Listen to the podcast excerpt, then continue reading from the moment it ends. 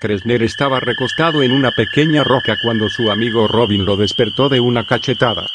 Si yo fuera Crunchy ya estuvieras bailando con el demonio mi amigo. ¿Cómo estás, carne de galleta? Te dilataste muchísimo. El pequeño mercenario le tendió la mano para levantarlo. Ya quítate esa máscara, amigo. Es anticuada. Ya casi nadie la usa. Aprende a mí. Hay que andar a la moda. Jijijijiji. Robin era el soldado más joven y audaz de la red mercenaria. Con tan solo 17 años de edad ya había conquistado dos planetas. Es posible que me la quite algún día pequeñín, pero no ahora. De pronto el joven tiró un jalón y le arrancó la mascarilla a Kresner. ¿Qué demonios haces, enano del demonio? Ja, ja, ja, ja, ja, ja. Te ves bien, Kresner. Ya extrañaba tu rostro original, ja, ja, ja, ja. Kresner trató de levantar la mascarilla pero el chico la hizo añicos de un pisotón. Ya olvídate de eso y mejor vamos por la lagartija de Crunchy. Kresner ya no llevaba la mascarilla que le generaba la voz electrónica. Su rostro era medio joven y con una cicatriz en la mejilla derecha que le llegaba a los labios. No puedo creer que te hayas salido con la tuya, enano. Cuando termine con ese lagarto continuaré contigo. El joven solo reía entre dientes. En el laboratorio del comandante Volvo los doctores se apresuraban en recuperar a Cunningham. Lo tenían acostado sobre una plataforma de acero inoxidable conectado a cientos de cables y mangueras. Volvo estaba frente al monitor de computadora escudriñando el cerebro del mercenario. Es impresionante. La capacidad cerebral es muy rápida. La imagen del cerebro estaba en el monitor de forma gráfica. Volvo comenzó a teclear audazmente y guardó toda la información cerebral. Posteriormente le borró la memoria y comenzaron a soldar algunas piezas metálicas en el cuerpo. Los sonidos de las herramientas ultramodernas se escuchaban feroces y fatales.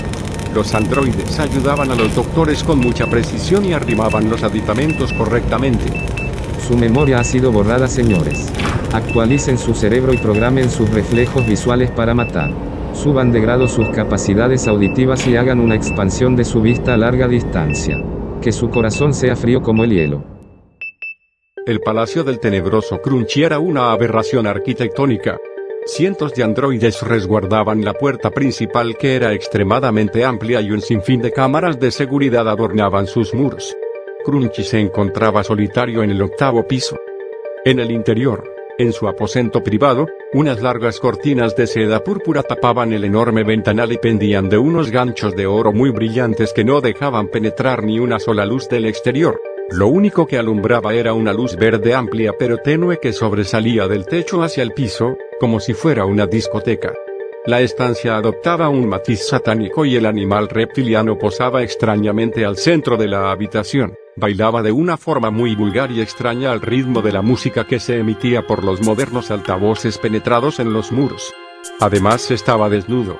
Su espalda estaba surcada de filamentos membranosos que derramaban pequeñas gotas de líquido azul espeso. De frente, por el pecho, se podía visualizar muy bien el corazón café latiendo y un poco más abajo los riñones y el esófago. No tenía costillas, sino que la caja torácica era más o menos membrana y metal. Una configuración estética compleja y muy reforzada. En repetidas ocasiones levantaba los brazos y sus enormes uñas desnudas producían una sombra larga en el muro. Luego los bajaba y adoptaba una posición de cruz. Posteriormente giraba al ritmo de la música haciendo vulgares giros de cadera muy extravagantes. Según su creencia él estaba aumentando su poder psíquico. Finalmente detuvo la extraña danza y suspiró profundamente. Se le vino una imagen de Randy por su mente. Randy.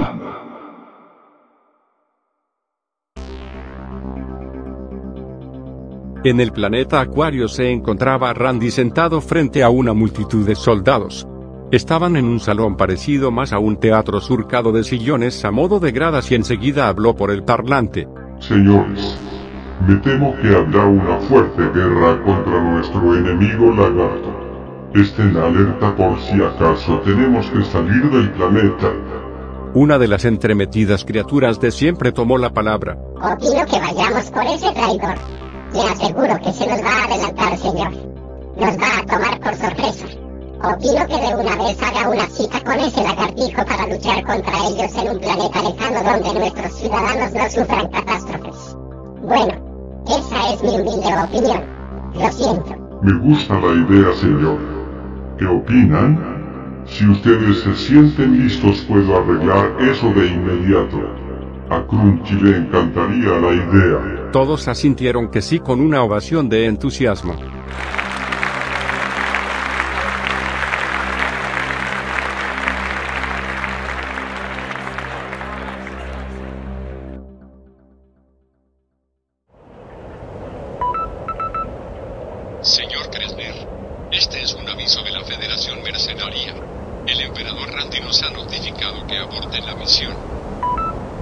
Los mercenarios estaban a punto de abordar la motocicleta cuando escucharon el mensaje por el comunicador de emergencia. ¿Qué es esto? Operador, ¿me puede explicar de qué se trata? Se trata de que el emperador Randy pretende citar a Crunchy en otro planeta para que aclaren las indiferencias entre ellos. Yupi, yupi, yupi. Habrá guerra, jejejejeje. Entonces, ¿qué hay de nosotros? ¿Qué hacemos ahora, señor operador? Salgan de la zona de inmediato y diríjanse hasta Acuario. El ejército se necesita poner de acuerdo con ustedes. De hecho, Allen y sus tropas ya fueron enviados para allá. ¿Quiere decir que las fuerzas especiales también se incorporarán a la guerra? Así es. Dense prisa. Randy los espera ansiosamente. Subamos a tu nave y llévame hacia donde escondimos la R900. Está cerca de aquí. Muy bien. Vamos, vamos.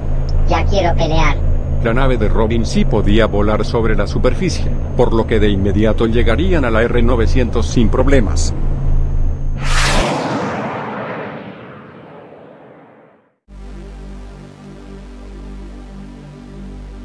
Después de un par de largas horas los doctores ya habían terminado de configurar la nueva armadura de Cunningham. Era fenomenal su nueva apariencia. Volvo cruzado de manos hizo un gesto de cejas para indicar que desconectaran los cables principales del cerebro. Uno de los doctores obedeció al instante y tiró del cable bruscamente como si estuviera fastidiado por la larga jornada laboral. Volvo se acercó hasta el cristal que dividía su campo de trabajo con el quirófano y observó atentamente cómo se ponía de pie su nueva creación. Sus manos se adherían al grueso ventanal con sumo nerviosismo. El 80% de Cunningham ahora se formaba por una estructura de aluminio ultraligero, desde el pecho hasta sus genitales era cubierto por una malla blindada púrpura y su ojo derecho portaba un rastreador de la más alta calidad. En lugar de los convencionales guantes ahora tenía garras metálicas con tornillos de bronce muy bien ensamblados a sus nervios musculares. Era una combinación de humano y androide resultante de la filosofía de Volvo. Cuando dio el primer paso los doctores se retrocedieron y salieron despavoridos del quirófano. Volvo entró y se detuvo cara a cara con la nueva máquina de matar. Bienvenido amigo. Ahora responderás a T9. Ese será tu nuevo nombre. Tu nueva identidad. Tu nuevo alias. Yo soy tu comandante Volvo y a mí solo servirás. Ahora lo llamaron T9. Pero era mudo. No contestaba. No hablaba. Solo obedecía a base de un software que se le instaló en el cerebro el cual era el más actualizado y moderno de la época. El rostro de Volvo se reflejaba en el cristal del rastreador del T9 y ambas miradas se acentuaron fijamente.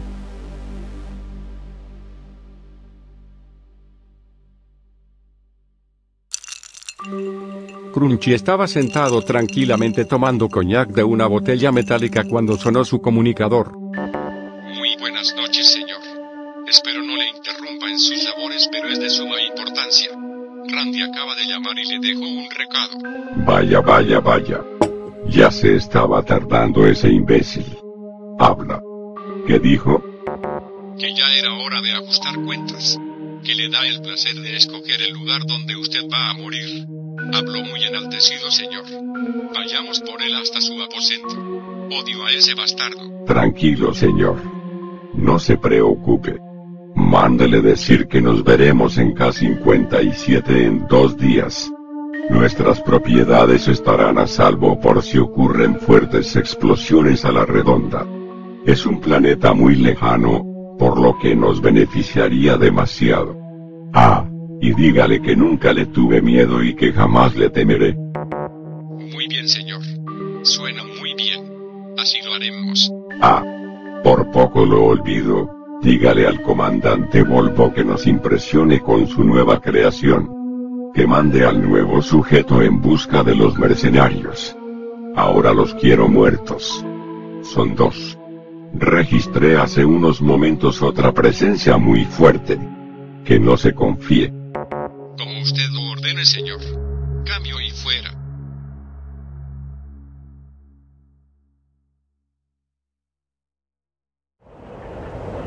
Los mercenarios ya estaban frente a la R-900. El sol ya casi se asomaba con su resplandor débil por el horizonte estrellado satúrnico y Kresner sacó el control de la nave para dárselo a Robin. ¿Qué sucede? ¿Qué pasa? Vete. Yo me quedaré. ¿Estás loco? Tú solo no podrás hacer nada contra ellos. Además ya escuchaste al operador. Es una orden abortar la misión. Por eso mismo me quedaré. Quiero liquidar con mis propias manos a ese maldito comandante. Sin él, Crunchy quedará desamparado. Solo dile a la comisión que me tardaré un poco en llegar. El chico tomó el control de la R-900 y abrió la compuerta. Enseguida se dirigió a su nave y oprimió un botón secreto para minimizarla hasta el punto de tomarla con la mano. La echó en su bolsillo y caminó lentamente hacia atrás. No puede ser que seas tan testarudo, grandulón. Ven conmigo, vámonos. Aquí solo tendrás problemas. En serio, vete. Me siento capaz de arrancarle el cuello a ese enano. Él es el encargado de manipular a nuestros compañeros para que se rebelen contra nosotros. Vete. Dile a Randy que me mande la ubicación del campo de batalla. Ahí estaré. ¿Lo es? También te van a manipular. Tendrás complicaciones, mi amigo. Confía en mi chiquitín. Todo está bajo control. El niño entró a la R-900 con paso angustiado y en repetidas ocasiones volteaba la mirada triste a su compañero.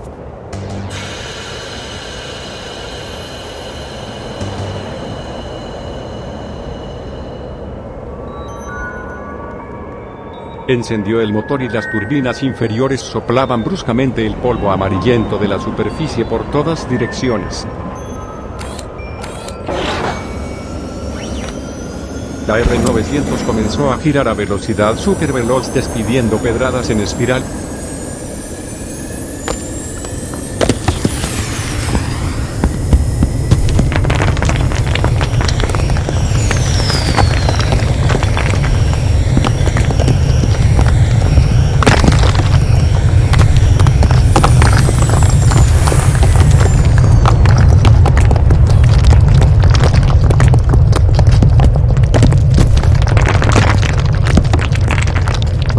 Se fue.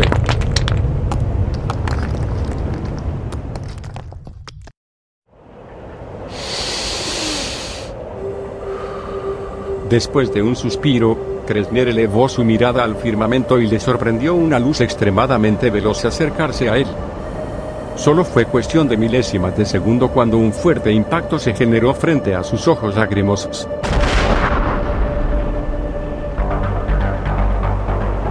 Era el T-9. Parecía mentira lo que Kresner estaba visualizando. Se le antojaba pensar en una alucinación, pero era real. Su amigo perfeccionado a cuatro metros frente a él.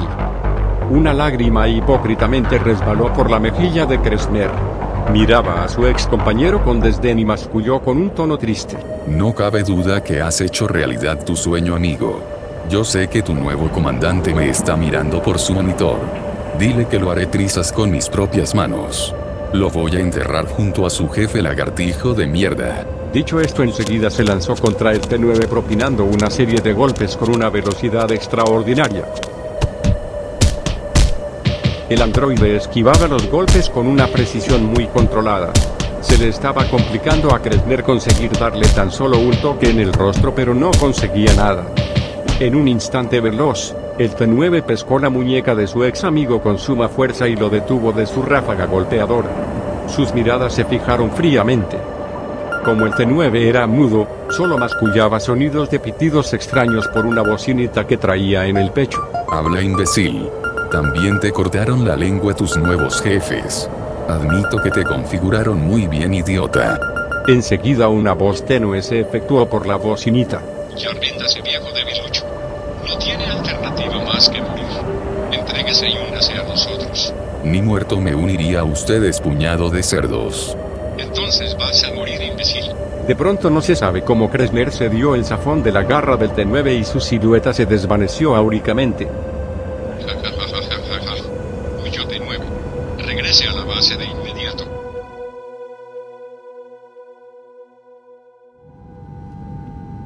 El pequeño Robin sollozaba solitario piloteando la nave de su compañero.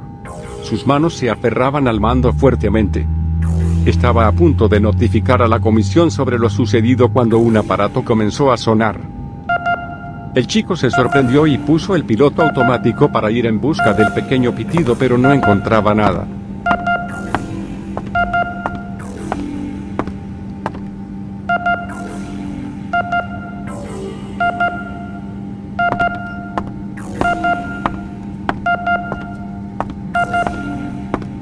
De pronto un láser multicolor se disparó de un artefacto muy extraño que iba proyectando la imagen de Kresner hasta conseguir hacerlo sólido.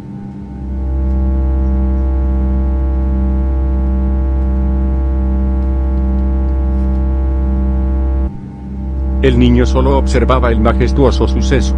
No había visto nada igual. ¿Qué demonios es esto? Como por arte de magia Kresner ya estaba en la nave. Vivito y coleando. Tan vivo como el sol. Palpable. Sano y salvo. Robin se abalanzó para estrecharlo en sus brazos. No creía que estuviera ahí. Te lo dije. Todo estaba bien. Pero ¿cómo puede ser posible que estés aquí, grandulón? ¿Cómo lo hiciste? Te dejé en Saturno y no puede ser que hayas salido de ahí sin ningún transporte. No sabes nada de la física cuántica, amigo. Por seguridad, la R900 cuenta con un sensor como este para hacernos huir en caso de emergencias. Me confié con Cunningham. Él ya es de los contrarios. Es demasiado fuerte el maldito. ¿Quiere decir que ese comandante le lavó el cerebro? Ya me lo imaginaba. Se rumora por todas partes de ese tonto. Si mal no recuerdo lo llaman Volvo. Tiene un sobrenombre pero ahora no recuerdo. Sí. Su nombre es Volvo. Es la mano derecha de Crunchy. Los rumores cuentan que Crunchy lo recogió cuando él era pequeño. Estaba desamparado viviendo en las cloacas y el lagarto lo rescató. Lo puso a estudiar en Neptuno y el imbécil salió intelectual. Es muy inteligente. Algo así. Es muy famoso el mal nacido. Pero a juzgar, porque bueno para pelear no lo es. Pero me alegra muchísimo que estés aquí, mastodonte. ¿Qué pasó con Cunningham? Los lagartos lo alteraron. Le hicieron ajustes a lo bestia. Lo configuraron para matarnos. Es muy veloz el infeliz. Le propuse una serie de golpes y todos me los esquivó. Pero bueno, entrenemos un poco antes de que lleguemos a Acuario. ¿Quieres? Uf, vaya. Suena interesante. Bueno, comencemos. Entonces comenzaron a ejercitarse para elevar sus habilidades físicas y mentales. Esta historia continuará.